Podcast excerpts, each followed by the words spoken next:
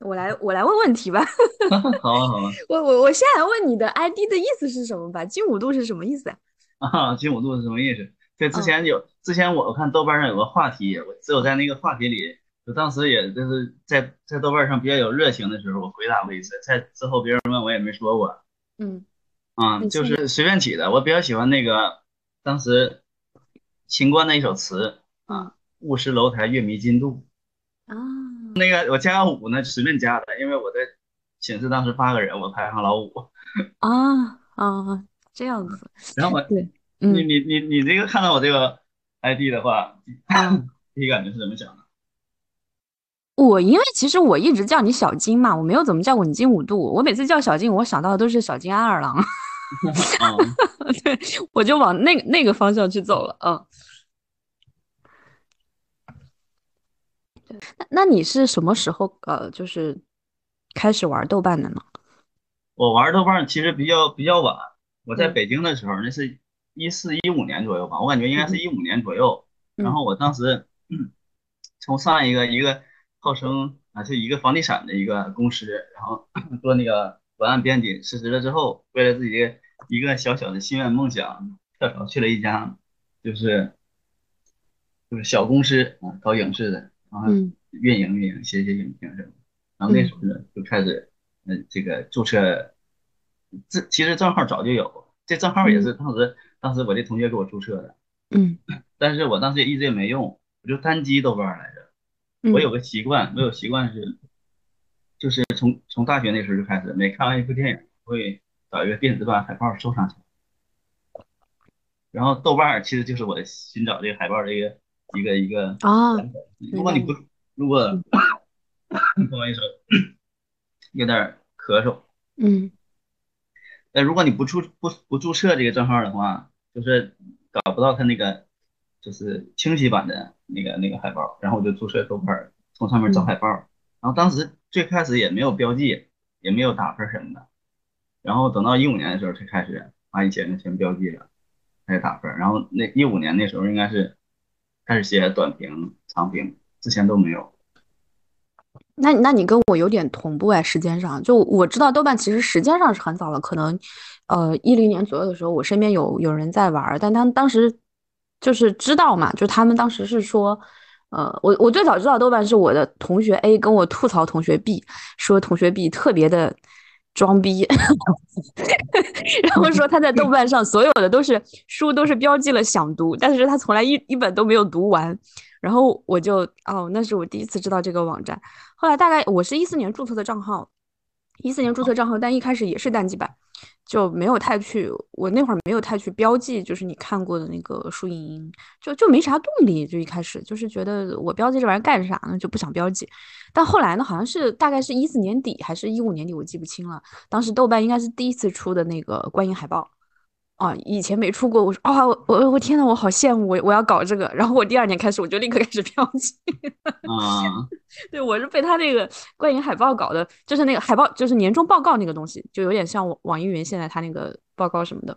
我是因为那个才才开始标记的。啊，那我其实我我最早嗯就开始开始写写短评，那个时候其实用的次数也不多，就没太重视这个东西。就是豆瓣儿它有一个，它像一个坑一样，像个树洞一样。就如果你不往下挖，你根本就不知道下边。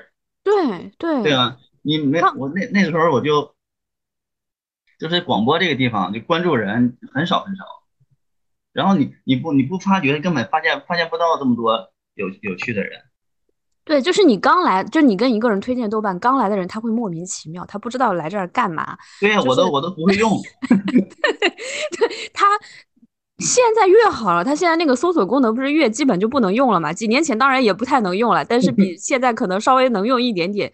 它不像微博一样，你可以迅速的，就是接触到你你要去接触的那些人。你来豆瓣一开始你就是一头雾水，你就好像在这儿就是单机版，啥对呀、就是你关注一两个人，然后你每天其实就像就像那个就是嗯什么都看不到，什么信息都看不到。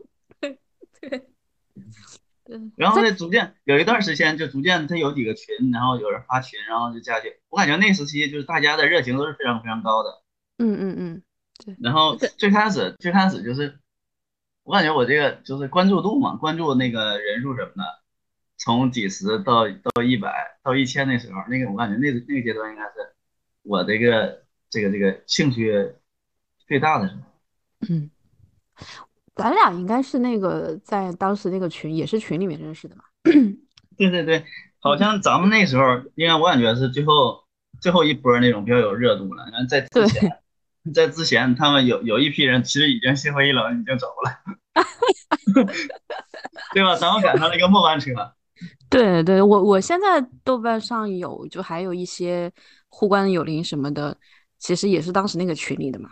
对，嗯，对对对，嗯，而且都存在这种莫名其妙就会扫条目的现象。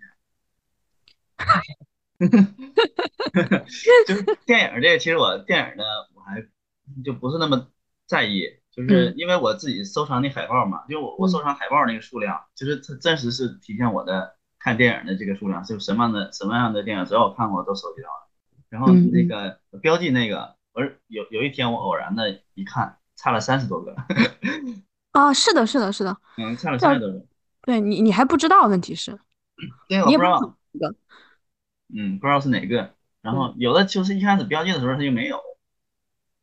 嗯，对。嗯，然后呃，输的也会少，输的我还是那种就有点轻微强迫症。就前段时间我看它少了一个，我就不知道什么，我就翻了好久，也不知道是少的哪个。所以，所以定时。我后来，但有时候也懒，想不起来，就觉得要定时备份一下嘛。它不是有那个工具，就有一些插件什么，定时就它拉下来的话，它是一个那个电子表格，就 Excel 的形式，它把你当时所有的那个条目就都呃拉下来，然后等于说，就它后面删的话，你当时至少你已经保存下来了啊。对。你现在豆瓣是什么状态？是可以说我我我没你那么惨，我没有你那么惨，但我也比较惨了。但我但我肯定不是最惨那一种。我觉得有几种惨吧，像你就是比较惨的，因为我我我今天我我我为了做这个节目，我不就搜搜了一下你那 ID 嘛，搜出来只有一个用户，不是你，是另外一个人。啊，现在搜都搜不到了是吗？对，但是能搜到一个你写的日记，因为你之前有一个日记写的就是金五度的观影报告之类的，它是等于说它不是在用户栏搜里的。我我最后是在通过那篇日记，然后点到你主页的。那那你现在是啥情况？就是它是有说封多久吗？嗯，封三个月，就是我现在可以我封两回，年初有一回那次你知道吗？我知道，我知道。年初那回比较严重，年初那回我手机上登都登不上去，嗯，就是就账号的状态，就是账号的状态，一个月，嗯，一分一分，嗯，就是一点一点都没差，整整一个月，嗯，然后这次呢是禁言九十天，就是我可以上去看到每个人说的话，但是我不能评论，不能点赞，什么都不能干，我现在用它就是搜一搜电影的相关信息。书籍的相关信息什么都干不了。嗯，那你是为啥呢？这两次都是？嗯，第一次是那个徐州锁链女的事件。哦啊，明白。嗯，我转发了一个，我不是转发，我就发了一个截图。嗯，就炸了。嗯，这一次呢就更搞笑。嗯，我我发了同情，我说最近几年上大学的学生真的是令人同情，然后就就炸了。哎，但但是我觉得，就我觉得，因为你你给我的感觉，就豆瓣总体还是挺 peace 的，就你这两条也也还好吧。我觉得我有过更激烈的表述，可能是因为你粉丝太多了，所以就重点关注了。就是我就很怀疑这个豆瓣的审查到底认不认识我们，他就是机械的这种，还是他真的跟我们都有仇吗？他可能就是看，就比如说你你的粉丝数多的话，他就会相对觉得你造成的。影响会大吧？因为我觉得我说的是比你这个肯定是要直接很多的。那我我禁言就是一次嘛，就是禁言，然后禁言两周，那个状态跟你这个九十天是一样的，只不过我时间要短一点，也是只能搜搜索，然后啥什么点赞什么收藏啊啥的，都包括我有时候想拉黑一个人也拉黑不了，就都都不行，都不能干啊。好吧，我感觉。嗯，最搞笑的是，最搞笑的有一回是一个友邻过生日。嗯，然后我就回一个生日生日快乐之类的话，嗯，然后其他的都发出来了，然后我那就变神了，然后我说你这你这让我生生日祝福都送的不及时，然后我私信跟跟对我我 我我也是，因为我前两天在豆瓣就是那个发疯嘛，就我很难受什么的。我那个友邻也是安慰我，结果发现别人都能出来，他的出不来，所以他最后就给我发微信，他说豆瓣上实在是发不出来。就是这两次给我的感觉，因为中间中间有一段时间好的嘛，是其实其实本身我自己这个嗯看电影减少之后，用这个豆瓣的这个次数也在减少，然后再一个就是。确实有点心灰意冷，然后也没有什么表达欲望，他一直在扼杀你的表达欲望，对吧？其实我们每个人的状态，其实已经在一点一点的远离豆瓣这个，对对对对对。但是但是豆瓣给你的感觉就是好像是你快点儿，你别别再磨磨蹭蹭的，你快点好吗？对，就是你看我虽然只禁言两周啊，时间不长啊，但对我这个影响就是很大。就我确实是从一个。每天我可能在上面发个，我感觉能发四条广播吧，基本上平均下来，到现在就是不想说什么都不想说。当然也是说出来也要被查嘛，但也也确实就是从心理上让我就不太想说了啊。嗯，真的是。嗯嗯啊，那其实你你就是一直是有有禁言的经历，没有账号的经历是吗？嗯嗯。其实我这还能跟你说一下这个我对比之后的感觉。其实我 我那个那个账号的状态，头几天头几天其实。我就一直在申诉嘛，包括这个禁言之后，我也在申诉。因为申诉，他就后来就不搭理我了。嗯，就是本身我是绝望的，但是我就想申诉申诉，看他是什么一个反应跟态度。嗯嗯。然后得得出的得回来的反馈呢，就是那种官方的机械的啊，毫无人性的话，就是这样子。然后第一次就特别不适应，因为号都登不上去。嗯。前一周吧，后来我发现了，后来我发现它有个 bug，手机登不上去。但但是我之前 Pad 登录的，我是可以登的，是是可一直在的。然后我就也是可以用那个浏览，每个人说说过什么话之类的，嗯，就跟现在的状态是一样的。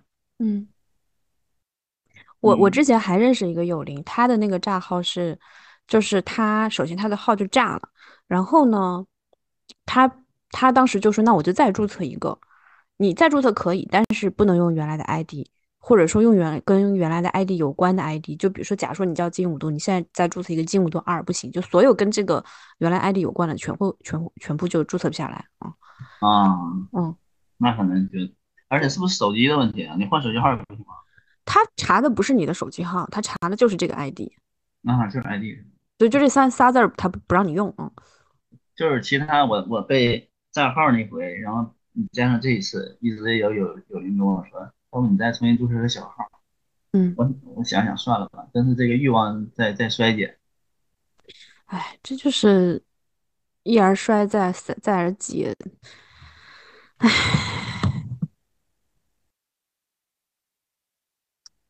对，就是其实之前的话，豆瓣是我的那个最就是唯一的、主要的，也是唯一的那个。一个社交媒体平台嘛，就没有什么，没有再用其他的了。就你你适应了当时豆瓣广播的那种气氛以后，你用其他你都用不惯。对，会会上瘾，会上瘾。然后就是有段时间，有段时间真的是沉迷于豆瓣，就是早早晨没有没有清醒那种朦胧状态，拿起手机先刷一下豆瓣广播，嗯，就这样的状态。对，特别神奇，就。我因为我早先也是玩单机版嘛，玩单机版的话就是看广播，后来的话加群，加群的话就是，呃，当时也没有什么刻意的说群里有什么活动啊，只是说比如说你你要看某一个电影，哎，发现有一个群里的朋友正好也在这个场，就能就能见面。对，就是我用的比较活跃那段时间，哎，刚好就是我我也在北京那段时间，在北京参加过很多这个电影的场，然后包括电影节啥的。对对对，这就确你都热闹。对你都不用刻意约，其实你只要去就很很容易撞到。我记得，呃，咱俩是看过一个《一江春水向东流》，还有一个《白丝带》，都是在那个资料馆看的。就是随着豆瓣那个热情是是逐渐逐渐在衰减。嗯，包括有很多友邻都要么注销了，要么也看不到。注销的可多了，而且就是你你问题是你根本不知道谁注销，就有一天你拉开你的那个。关注列表发现好多人是已注销，你都不知道他是谁。嗯，可能我在他们眼里也是就逐渐逐渐这个呃消失的一个状态，因为我被动消失的。对，被动，你你都没有时间就跟他们说一下，你可能那什么。就突然就这样。我我是因为我知道嘛，因为你跟我讲了，就是你你被禁言了，所以我就知道这个情况啊。嗯嗯，你你你你你今年来说的话，或者说是也不能说今年吧，就疫疫情以来吧，你的你，因为我觉得对我看电影的习惯更改是就是很根本性的，就彻底改变了我看电影的习惯。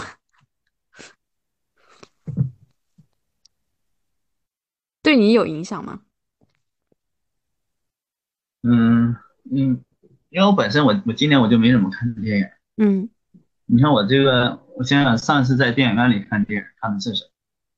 好像是沈腾那个《独行月球》，再就没有看过电影，就是也没什么时间看。呃，这看电影的欲望确实，就原来原来你是我在大学的时候，最多的时候一天可以看四部电影，一点都不累。嗯，然后后来，嗯，可能工作之后，有一段时间还保持着每天能看一部。现在这个看一部的时间肯定是没有，因为晚上回来就已经挺晚了。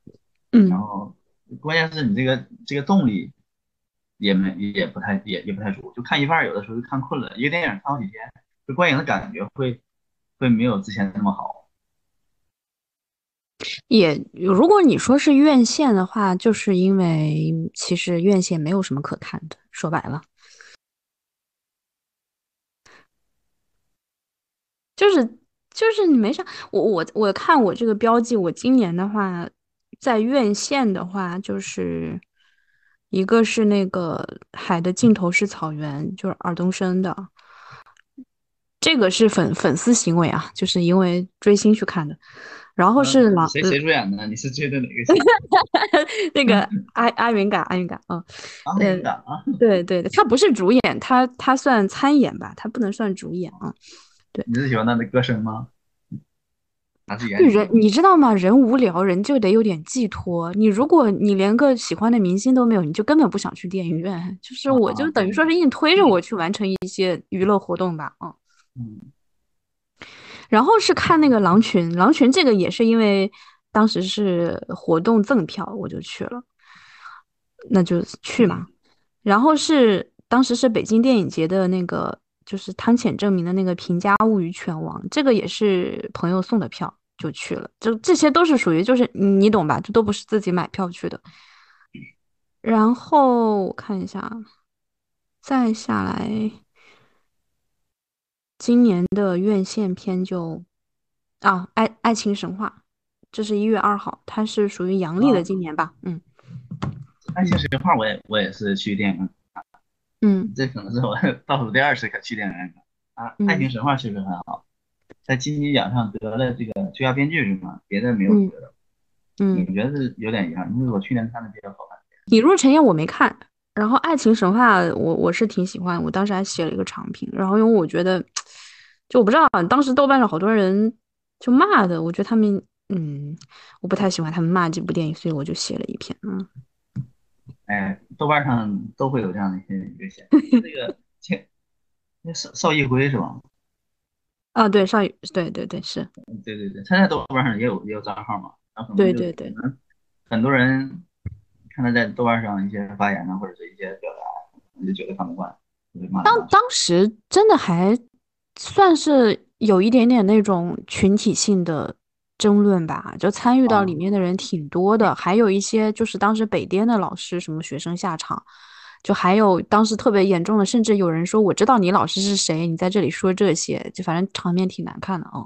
嗯，这我倒没有关注这个东西。你看这个远离豆瓣儿，这些相 相应的也会远离。就是我当时看的时候就特别惊喜，我觉得在电影院里能看到这样的一部电影，确实嗯很不错，就是确实有那种伍迪艾伦那那种感觉。我看伍迪艾伦还隔一层，是美国的文化圈子那点事儿。然后看看这个上海的故事呢，毕竟是中国的故事嘛，就嗯，就挺挺欣喜的。嗯，然后那个那个男主演是我印象挺深刻的，我小时候看他演林冲嘛，是吧？嗯，呃，女主然后然后也也是比较熟悉的，就是看他这个故事，我觉得挺确实挺挺欣喜的。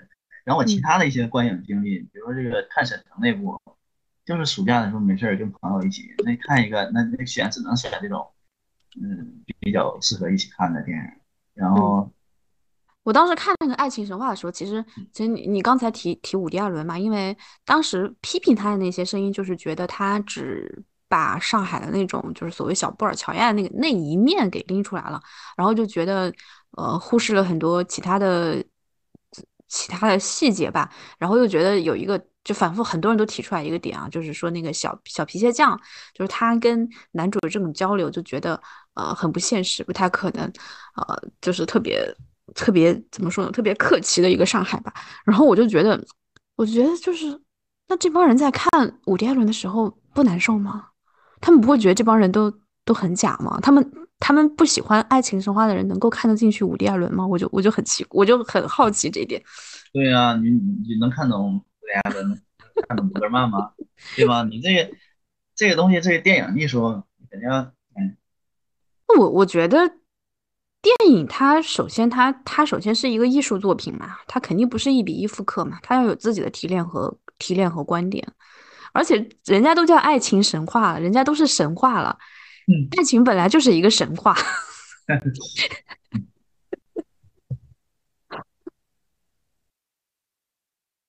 我我觉得你你总体上你给电影的这种评分什么的，我觉得你你总体上是一个比较包容的人，是吧？对我我我感觉我我给分是普遍的要偏高一点点，嗯，就是我我有段时间有一个有一个这个理论，就是就是如果我看完他所有的电影，我会给他至少有一部给五星，就是每个人他一生会拍一个五星电影，当然是那种那种他这个数量质量都比较相对来说高一点点的，嗯嗯，尔冬升我也给过五星。你给的哪部？嗯，应该是，呃，哪部来着？《阿甘正传》。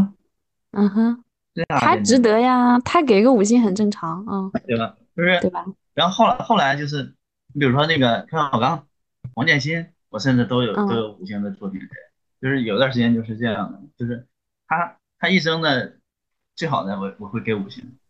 嗯嗯嗯。我给五星的话，就是我当时的感受，就是我我的标准是这样的，就是一星的话，其实从一到五吧，从一的话就是那种，就毕志飞那种嘛，就毕志飞那种嘛。二的话就是说它有一些可取之处，但是它整体上还是可以叫做烂片的这种片，就是二。三的话，我觉得那那就是典型的，就是。一半一半的这种，然后你觉得它其实就比较平庸的电影吧？它你不能叫它烂片，但你要说它是好片，我觉得也够不上的这种。四的话，就整体来说是好片了，就是你，我觉得至少，呃，它符合一个主流观点上的，就它在它这个类型下面，我觉得它还不错这样的一个东西。五的话，我觉得它一定有一个特别戳我的点。就是就是一个很个，这是一个很私人的评价，就他一定是，就是四，它更相当于是一个我我觉得是我在拿一个主流的标准去衡量它，但是五的话，它一定是我我个人非常个人的一个标准，然后我会给到它五啊。那我我大啊差不多，我那个就是一星二星其实特别少，我其实我那个我在收集那个电影海报的时候，那海报不也可以编辑一到五星？嗯。让我一点那个一星二星的，其实嗯，总共也没几部，因为我因为我不会去看嘛，一开始你知道它风评不行就不看了。对对对，因为我本身我又不是从事这个这个这个这个影评这行业的，对吧？什么都要看，那种深冬长白草那种角色，不是这种角色。然后后来越来越发现这时间也是比较有限的，尤其到现在这时间是看电影的时间是越来越有限，不是你你明知道它不可能好看。然后你花下时间看看一星二星的，对吧？嗯，我之前看的就少，然后其实我打打打分最多的也是三星四星，五星五星你看我打的挺多的，但是再按照这个比例来说，五星也是少的。就三星那种，我看完之后就是它是一般水准，就及格线。然后看完了之后，嗯，觉得不咋地啊，然后就我看也还行，但不是不至于太差啊。然后就三星，你像一星二星的，比如说这个之前有看看何炅拍的。啊，看那个栀子花开，啊，对对，苏有朋什么，就这这种拍的，左耳啥的，嗯嗯，看完可能会给二星，有的有的就一星，嗯，毕毕志飞那个一星我根本就没看，我看了，我是抱着猎奇的那种心态去看的。对对，我就没看。然后这个这个一星二星的，然后刚才说那个比较一般的三星，嗯，就是我看他这个水准也还不错，就在那个水准之上，然后就是算是可以往经典里卖一卖的那样的电影。嗯，但是于我而言，它就是最戳中我那些点就没有像你说的啊，没有太戳中我的点。然后，嗯，就是看完之后呢，知道他很很牛逼，但是我我我看着一般啊，我就是我知道他水准可以，但是我自自我感觉，嗯，我明白，我明白，我我我不太喜欢那那种风格。然后五星的呢，就是也是这个标准，但是完全可以戳中我的点，就是它有某一个点是我最我特别喜欢那种，然后我就就会给五星。嗯。我我记得当时就是想到这个好像是三块广告牌还是我啊，我想起来了，是《水形物语》。对，《水形物语》当年不是那年奥斯卡那个最佳电影嘛？但大家都觉得它挺水的，就不太好。然后，然后我就觉得它挺好的。然后你，然后你就回我说：“哎，你也喜欢这个电影？” 对我当时最当时那个那年晚上最喜欢的前两部喜欢就是它，嗯，应该是我最喜欢的。就是看完之后。还那那当时看的时候还是那个在公司摸鱼看的，嗯，就看 看完之后我就觉我就是特别喜欢，就是那个那个感觉，你你说他这个呃手法都是特别的，嗯，这个什么简单平庸也好，但是他传递传递出来的整体的感觉，这电影就是，嗯，你感觉传到了，你喜欢了就行了，嗯，然后我因为这个事儿，还还跟还跟很多就是很多人打低分的，我就特别不能理解，之前还吵来吵去的。我现在都能想开了，我觉得这也没有必要，就每个人喜欢都不一样，对吧？嗯，他在段上他可能就是以那种严格著称的啊，其实也也无所谓，就是每个人有每个人的喜好吧。当时还比较，其实反应最激烈的是，因为这个因为这个事儿还删了呃好几位友邻呢，就是啊这样啊，互删不是这个事儿，是因为姜文的那个嗯，因为姜文那部电影哪部最最邪不压正？嗯，邪不压正。嗯，他们不喜欢是吗？不喜欢，而且而且就打一星啊，打二星啊，那不至于，那不至于，我觉得有点有点有点搞笑了。这个对，对啊，还嘲笑。那邪不压正确实跟他之前比，我觉得要差一点，就跟他前几部啊。你你现在看这种争论都是很奢侈的，我们现在都在为什么什么什么垃圾电影在那里争论。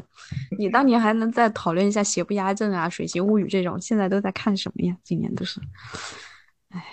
然后现在拉黑也都不是为了这种事情拉黑的。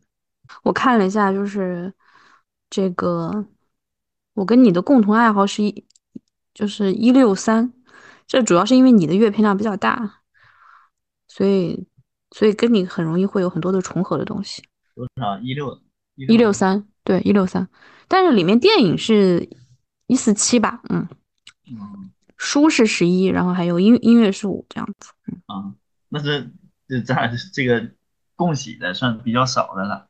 我在豆瓣上遇见过，就是我的一些友邻，有有破千的，有破一千二的。那是那前提是因为你俩的观影都大，因为我观影量就在这儿。我电影这块我看一下，一共也就也也一共也就看一下多少啊？一共都没破千呢。我跟你共共喜怎么可能破千？对对对，我电影一共是四八三嘛，所以我跟你里面有一百四十多部是重合的嘛。啊，嗯，那你你是所有的看的电影都标记了吗？还是没有没有没有，就我是从我就是从一五年开始标记，那之前的没有补标过啊，没做过补标。嗯，我我是我是我能补标，就纯粹是因为我这个习惯，嗯，就是我那个之前找那海报，嗯，之前找那海报，就是我收藏的，它也不是不是这个，呃。尺寸最大、质量最高的。后来我有一天，我突然想，说为什么不是找尺寸最大、质量最高的，然后我又最喜欢的呢？然后我就相当于重新更新换代了一批。嗯，我真的很闲，那时候也一两千呢，然后在上班的时候没事，我全给他全给他找了一下，然后顺手就全给标记了。当时就只打星了。对，因为其实你在这之前，你已经有过。记录了，我根本就没记录。我我有一次试图就是补标一下，就是你记不记得当时好像豆瓣有一个什么什么迅速补标通道啥？但是我我试了一下，就是首先你还是记不起来，然后呢，再加上我特别不适应，就他他等于说他把你的时间就都打乱了，他不不能够保证你的那个时间还是你真实的那个看完电影的时间嘛，所以我觉得就算了吧，就没必要。对对对，这有很多有很多友人就是顾及在这个地方，对，就是就是，然后我我跟他说，我说你那你要不就把你能补标的一年全给他补标上，你就就是相当于只耽误你一年的线。对，这一年的时间线是乱的。像我我后期标注的就几乎有很多电影都是一五一六年标记的，嗯，那那那两年其实就就是乱的，然后之后的几乎每年看的就都固定的，然后就就是按照时间线来的，嗯，然后对，在我能标，然后不遗漏的话，也是因为我那个收藏的电影海报，你就是按照那个标，嗯，要不要不然别人标确实有点有点。电影还好补标，书更不好补了。因为我现在看我我书这几年不是一直在记嘛，就你我会自己标记，但是我自己翻出来以前标记记录，有些书已经毫无印象了。你想，这是我标，就是最近的这几年标记过的，我都不记得我读过它。我再往早去追溯，我根本想不起来。对，书书更不好标记。对，更不好。就有时候你不记得那个书名，就是书的名字特别没有存在感。就你可能读完了，但你书名已经彻底忘记了。对，我懂那个感觉，因为我书我也是后来补标了很多，大学看很多书都没有标嘛，然后嗯，那个书又没有海报，对吧？我就是凭记忆想起来一个标一个，想起来一个标一个，就是现在它也没也没有标全。哎，嗯，不像我那电影就全给标上了。豆瓣评分还有一个比较我喜欢的功能，就是那个有零评分。啊，对对对，有零评分是确实挺就很有参考价值，而且你可以点开看，就你你就是长期关注一些有零的话，你特别熟悉他的那个口味和体系。就你通过看他的那个短评评分，你就大概知道这个电影是个什么样子，就你就能够通过这些东西拼凑出来。就因为每个人他们到给什么东西打高分，给什么东西打低分，他们会喜欢什么样的表达方式，喜欢什么题材，你你就会琢磨出来嘛。对，对对，就是我我我早期也关注了好多那种，嗯，这个这个大号，然后有有的一些呢，他那个评分体系就跟我完全不一样，然后。嗯，然后还有一些很明显的看到，应该是，就类似于变相的宣发了都，然后我就把它就全给删掉了，嗯，别影响我评分体系。大号做到后面基本上都都会，就当时我我们那个群其实有好几个人，后来也也也做号嘛，现现在基本上已经都是，其中好几个人都被豆瓣那个容嬷嬷给捉出来了呢，就把他们给就以后他们的号都不计入不计入那个评分了都，嗯。这太敏感了，对，就是时间长，大家都不不太能够抵御这个诱惑吧？我觉得，嗯。那最初喜欢电影的那个初心都没了。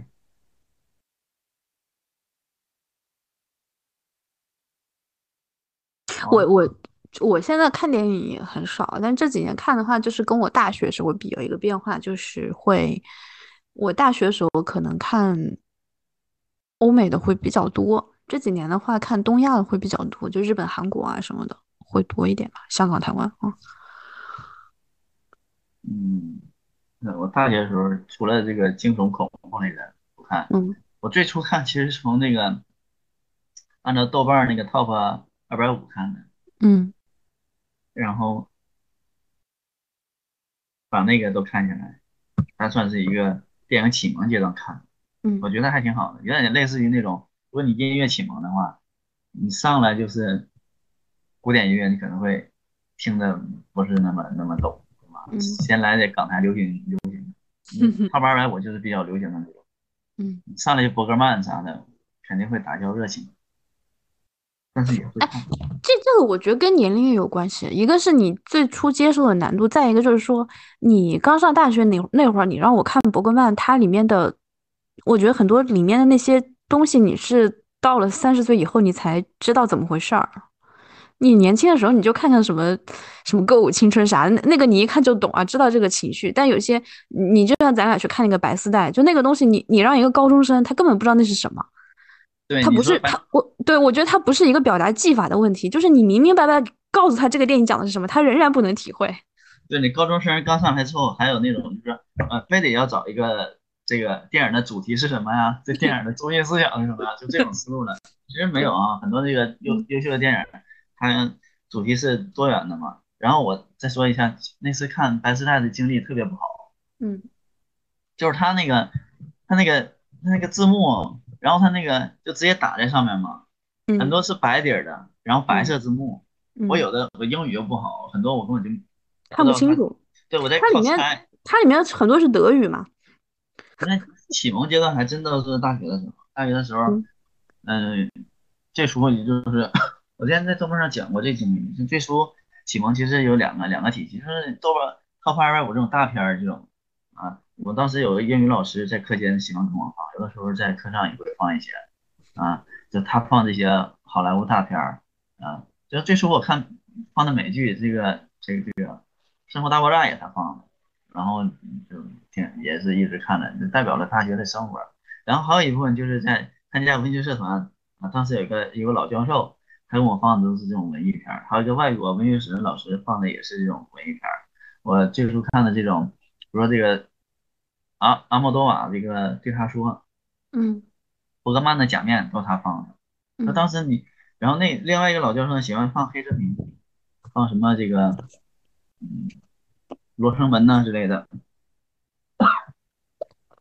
当时理解来理解起来，确实感觉他跟那个好莱坞大片是两个体系。嗯嗯嗯。啊，但是它有那种那种艺术的美感，你是能感能感觉到的，就是相当于在你心里有个这么样的一个萌芽，然后之后这方面的电影看起来就不太有障碍。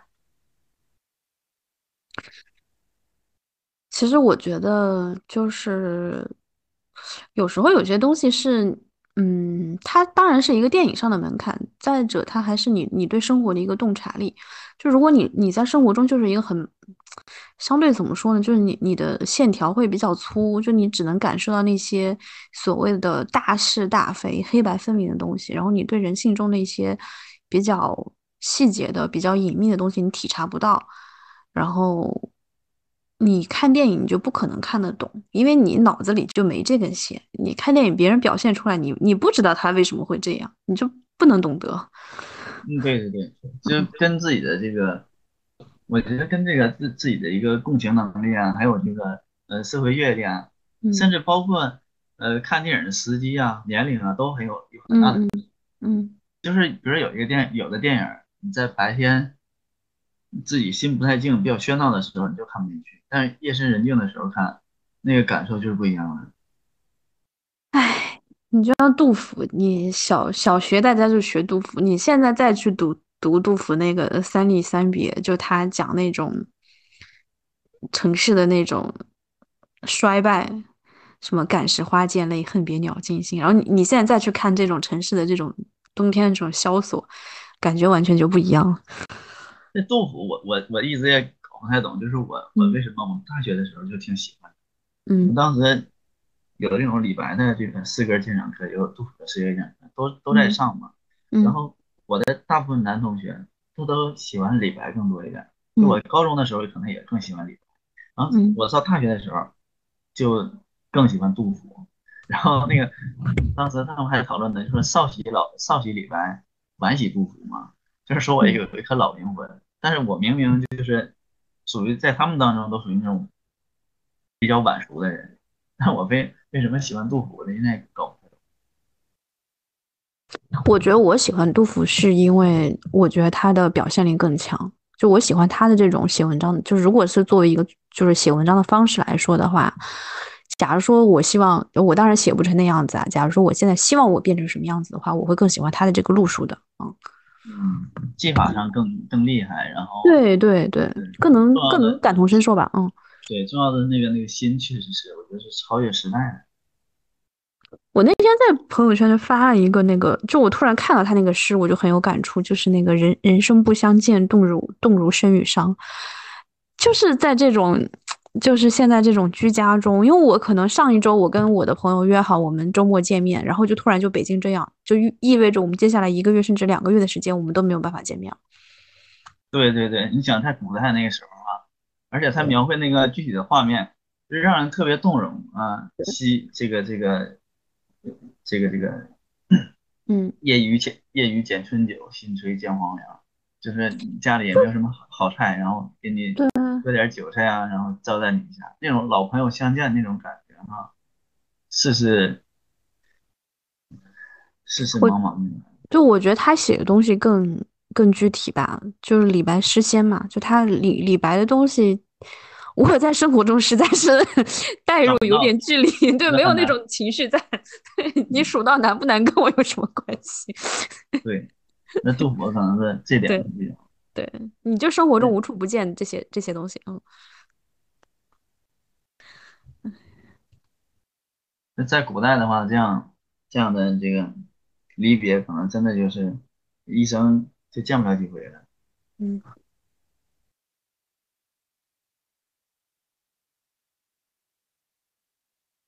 电影的话，哎，他豆瓣那个就是你最喜欢的十部电影和十部十十本书是自自选的是吗？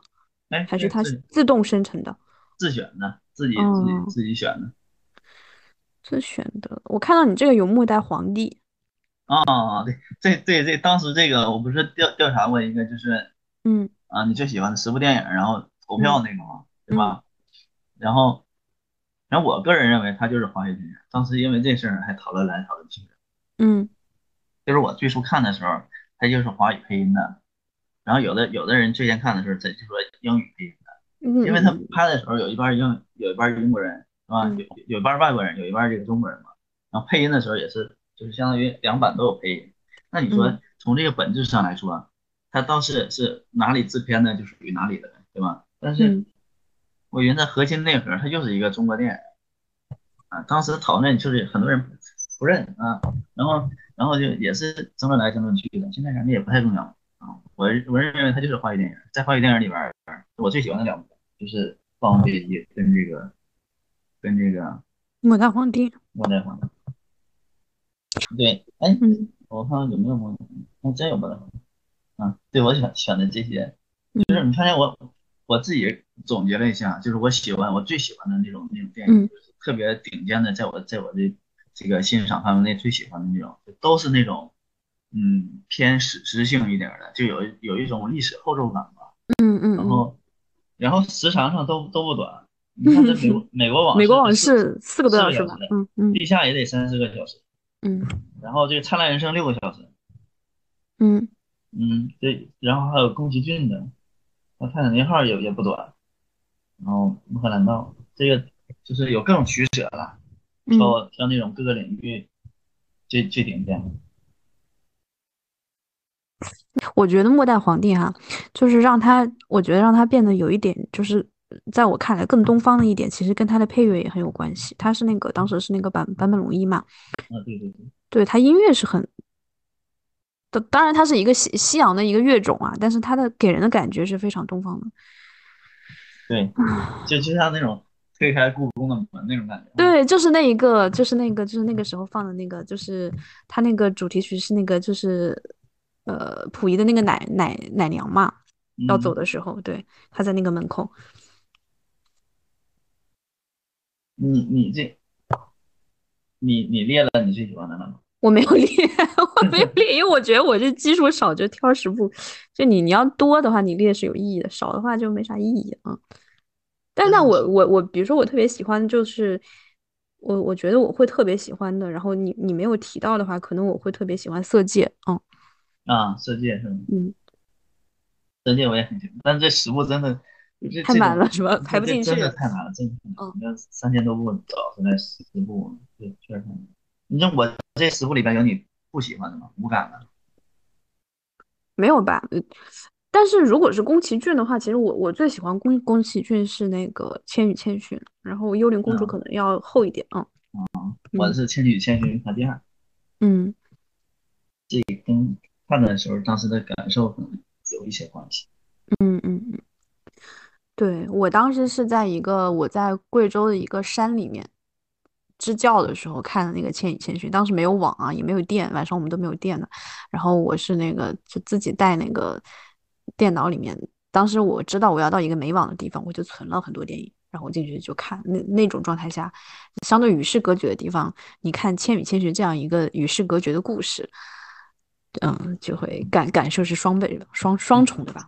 其实最初的那个那个看电影就就有激情那个时期，很多都是下载电影看，嗯下载电影，然后对那时候看的可能比较好的，就是那时候养成的一个习惯。现在总喜欢下电影，其实根本就有的时候根本不用不用下。就我这个音乐跟书看的比较少，在这里边硬选也不太有参考性。因为我的书没法选，书书本身它的，对，你没法比呀。你小说跟这种非虚构类嗯的历史哲学各个层次，你怎么去选？你你，我觉得你每个领域选十本还差不多，你整个选十本，这个就不是很有意义啊。后来我就想，就是那我就喜欢，我就选我最喜欢那种，那我选的都是这种，嗯，诗歌类的，古代文学类的。对，有好多杜甫的，嗯对，没选没选没选小说，嗯，嗯没选啊吧？基本都是古典类的，嗯，对对。还有文学回忆录、木心这个，那目前前段时间这个做他这个抄袭这些事儿也讨论来讨论去，对对对。但我觉得他这个还是还是很有才华的。他那个文文学回回忆录里面的一些一些观点，就觉得他他是那种就是就是适合读书的人，然后赶上了那么一个不好的时代，那真的是青春呐、人生都耽误了。对。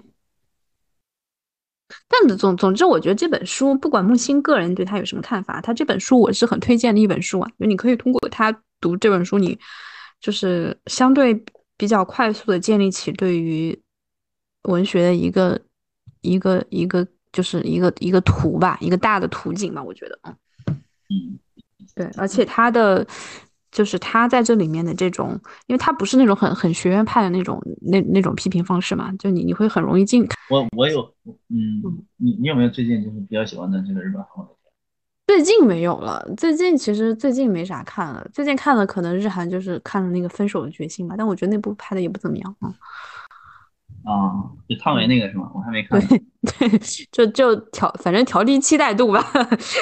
嗯，就是我我这段时间嗯不咋看电影，包括这一两年也没咋看电影，就有一个有一个感觉也是也是一直存在的，就是我上大学时候看很多很多电影，就包括嗯，就是欧美那些以前的电影啊，包括嗯。这个 top 二百五，很多都是以前的那些经典电影嘛，嗯。但是年代隔得也不算太远，然后看那个电影是嗯跟我这个呃看电影的这个当时那个激情心态可以暗合不一样。对他们那个那个那个时期，那时期拍的电影也都是积极向上，然后特别的嗯特别能符合我的当时的心境的，就看就感觉哎，电影好美好，好美好，世界也好美好。然后最近就是也没有什么这个老电影要看，然后看的都是新片儿，然后这世界也不好，拍出来的电影反馈的也是都是那种苦大仇深的，对吧？嗯，是反映世界嘛。然后你看了也操心，就是可能也不也不太不太喜欢看，有这个原因。所以我现在就看什么，喜欢看什么《小偷家族》啊、《燃烧》啊这种。我当时看那个《小偷家族》的时候，当时也是一个呃，也是一个活动吧，点映的活动去。我靠，我哭的稀里哗啦的，不行了，整个人就。那就你你一直在这种压抑的生活中，其实它它不是一个巨大的痛苦，它是一种长期这种慢性痛苦，这种压抑的状态。就你你单个时间点上，其实你没有觉得能够哭出来，就是你就是难受，但你也。没有办法发泄，然后当我看了那个小偷家族的时候，我就哭的稀里哗啦的，就特别的，就其实还蛮蛮畅快的吧，我觉得。对我当时燃烧小小偷家族前后脚看的嘛，嗯。就是我两部都很喜欢，我都都是给的五星。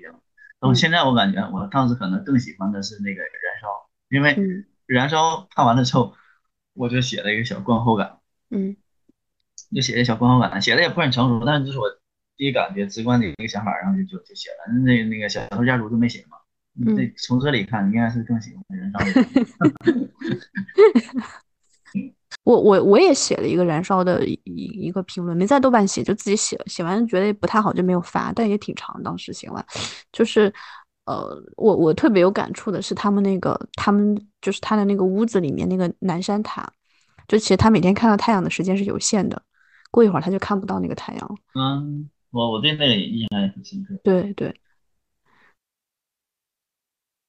对，就就其实你你像寄生虫的话，也有这种类似的，就是他们住在那个半地下室嘛，嗯，就是他通过你这种住房的接触光啊什么的这种条件来，嗯，这个戛戛纳这个真的真的死也命也啊，我就觉得燃烧比这个寄生兽要好，结果这个寄生兽行，寄生兽的，嗯嗯嗯，寄生虫还行，寄生虫，寄生虫，嗯。那我现在现在隔着隔着这个学校宿舍，看电影就只能看，只能用电脑看。嗯，我我看电影最多那段时间，就是就买买个投影嘛，每天在家里用投影看，那真的是讲究看电影的质量。但是那段时间这有有有那个追求质量的快乐，那我这个上上大学时候用电脑看的那个快乐，它也有。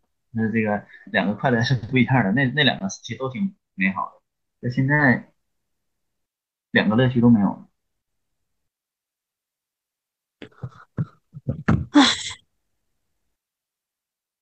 我觉得是因为我们的真实生活已经很精彩了，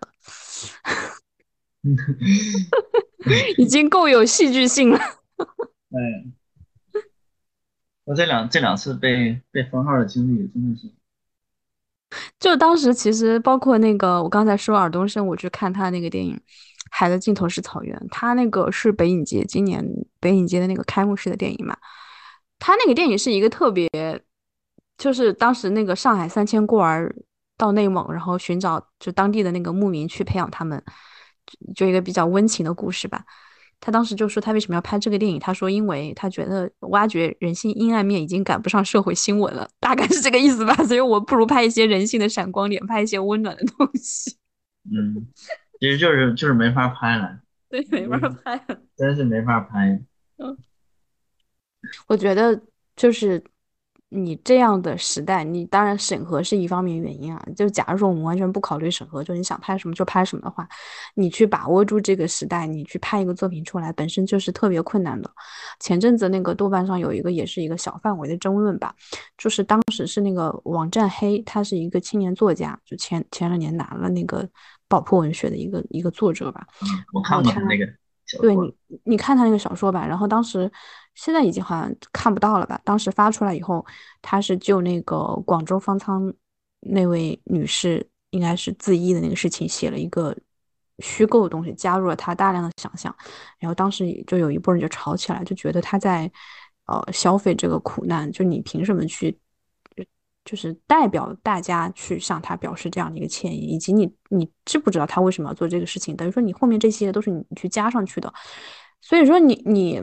他那个当然是因为有一个很具体的一个具体的事件在那里，所以他在这个基础上去在演绎的话，人家会这样怀疑他嘛？可是假如说如果你你说我们现在去拍拍这些事情，拍这三年的这些事情，你肯定是要有大量的事实在那里，你你都看到了这些事情，你怎么可能在拍的时候不去不去参考它，不去在它上面去做一些演化？然后你你要你到底要去怎么拍？怎么去说？怎么说我都觉得很苍白。唉，那你说到这个事儿，我就突然想到了。那你说那个官方不是也有这个？前两天还电视、电影、电影频道还放，就是也是武汉抗疫的那个事儿。嗯，是吧？那那电影叫《中国医生》，是吧？嗯，那不也是演绎吗？你官方演绎就不行，就就可以，官方篡改就可以。他在艺术史上注定是 黑历史，这个东西。你真的是啊，嗯，你就是，其实说了说了也，我来看一下他的评分哈，我来看一下，应该五六分呢，我感觉应该。那不，那我觉得如果假如说五六分，那挺高了。哼，你看有没有五六分？我看能四点几。哇，挺高的，六点九呢。你看，但是有有点有有零评分是四点五啊，有零是啊。你看能给他低分的，估计都都都被他赶的干掉了，都干掉了。哎，我想起来，突然想起来另一件事。嗯，我中间其实还有短暂的被封禁一天还是三天，就是上来打了个分。那我中间还嗯短暂的封禁了一天跟三天，就是不是就是在这两次封禁中间，就是夏天的时候，嗯。我因为发发了一个东西，然后又又又被封禁了，转发的多还是评论的多又被封禁了，呃，一天还是三天？是因为什么事儿呢？就是我们现在的高中教科书上有一个就是，呃，抗疫胜利的一个文章，嗯，就是他那一年二零年刚完事儿，二零年末就出了这个教材新版的，就把它加上了，啊，什么滚滚长江水，巍巍黄鹤楼啥的，就是在书上我们已经胜利快两两三年了，然后我就发我说我说我说我们这个我们已经创业快两三年了，还。教科书上就这么写的，然后我就拍个照片，然后，然后被转发了很多，很多人就在质疑，很多人也在说啊，书上现在就这么写吧，这是高中的教材吗？等等，说了好多，然后第二天我就被封禁了，但是很短，一天还是三天。我我觉得吧，就是在疫情期间的这些演员，就是参与这些作品演绎的演员，以及有一些神奇发言的演员，比如说前段时间那个周冬雨说那个现在是我们中国电影最好的十年，就是他们这些言论，等我们这段时间过去，你再回回头看这些言论，嗯，人人的每一句话都是会被记住的，就不是说你在当下说出去，你你在这个时候。可以这样说，之后就之后就没有相应的一个代价，都是会有代价的。人人都是会留下痕迹的。对你有的时候就是就像那个社区的那些，嗯，普就是他现在就是一个思路，就是普通人管普通人嘛，就底层管底层，对吧？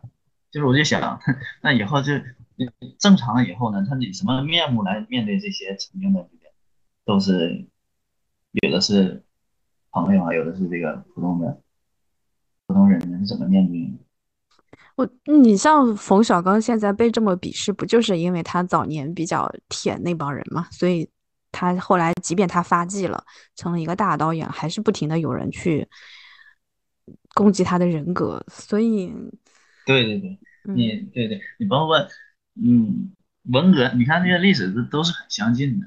你说文革，文革那个期间，对吧？文革那期间有有那么多人，他比如说这个，嗯，不论是大人物还是小人物，大人物里边那郭沫若也不也是吗？那文革之后就没人没人搭理他了，嗯，对吧？你说你这人品那么卑劣，然后是法律也制裁不了你，但是我我们总有不搭理你的权利嘛，不搭理你的权利，普通人也一样啊，你把人整的家破人亡，谁还搭理你，对吧？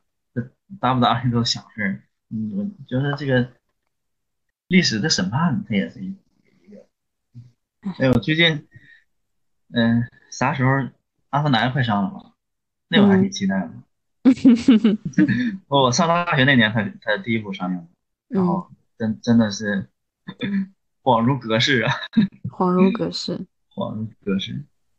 哎，我看看现在有什么呀？现在。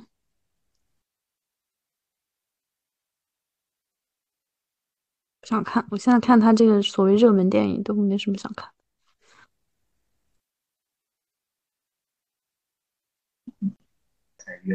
有有电影吧？就如果有什么好看电影可以聊一聊。嗯，可以啊，可以。嗯嗯，对，感谢小金，谢谢。拜拜。拜拜。嗯嗯，很开心聊了一晚上。哎，谢谢，再见。嗯。